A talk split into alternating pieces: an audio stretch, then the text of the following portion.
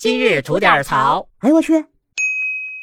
您好，我是不播新闻只吐槽的肖阳峰。这两天啊，网上一位嚣张跋扈的企业女高管算是火了啊！明知自己违法，但不以为耻，反以为荣，红口薄牙的就撇着他那大嘴，哭嚓哭嚓就是一通喷啊！来上原音重现。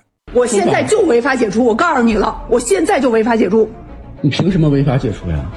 我我违法，你管得着吗？现在立刻给我收拾东西走。我等劳动仲裁的说法。我现在取消你所有的权限，不允许你再进入我的公司。咱慢慢打官司。我跟你说了。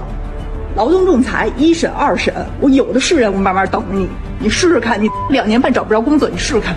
哎，您听见了吧？这知道的是一企业高管，不知道的以为是道上混的兄弟呢。那么问题来了，这到底是谁家的小谁？为何他就赛过猛张飞，不让活李逵呢？正好啊，这两天被他开除那个男员工啊，也发生了。从这位的表述中呢，咱们大概能看到整个事件的一个脉络。首先呢，这家公司叫做北京尼奥克斯，又叫平鑫科技。这儿咱插一句啊，最新的进展呢是这家公司已经出来道歉了，并且呢说这位女高管已经被停职了，并且跟那个被开除的男员工呢也达成了和解。而有意思的啊，就是这位被开除的男员工在后面的发声中说，这个女高管停职那是不可能的。为什么呢？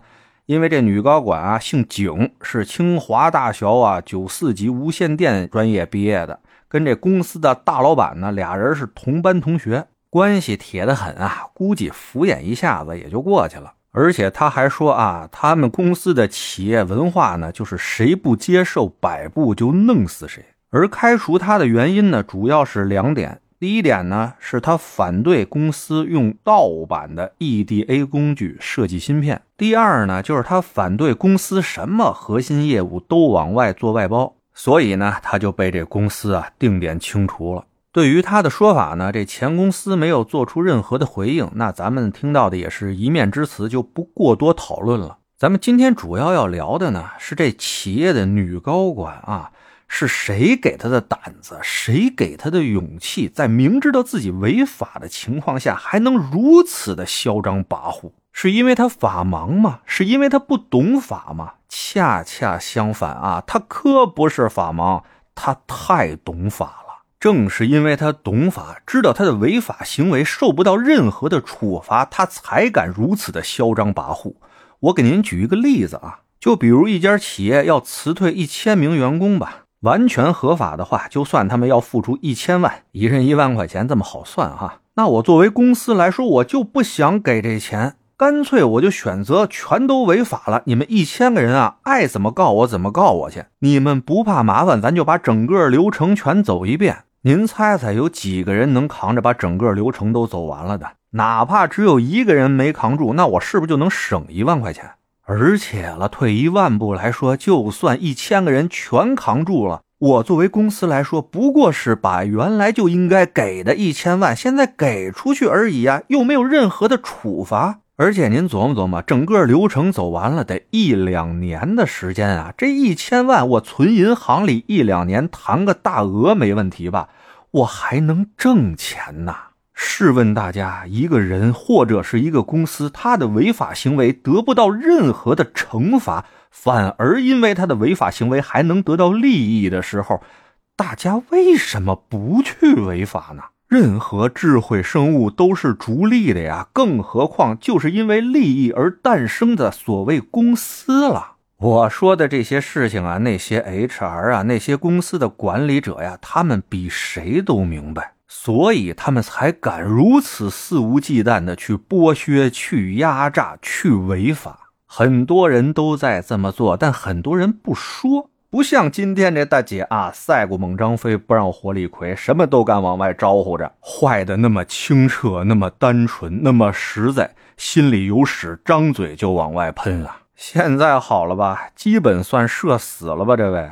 不过呢，咱换一个角度想问题啊，咱没准真得感谢一下这位呢。正是因为他的无知和嚣张啊，把这事儿闹大了。现在全国全网都盯着这事儿呢，不是吗？